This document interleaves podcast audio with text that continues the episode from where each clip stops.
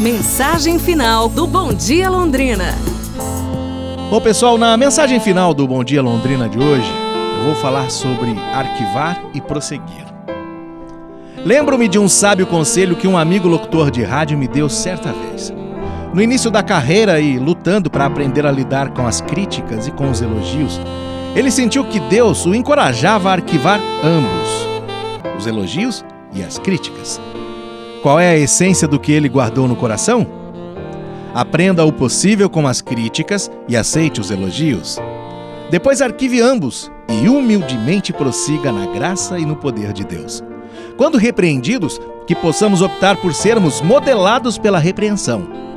E se formos abençoados com elogios, que nos sintamos renovados e cheios de gratidão. Ao andarmos humildemente com Deus, Ele pode nos ajudar a aprender com as críticas e também com os elogios, e a arquivá-los e a seguir adiante com o Senhor.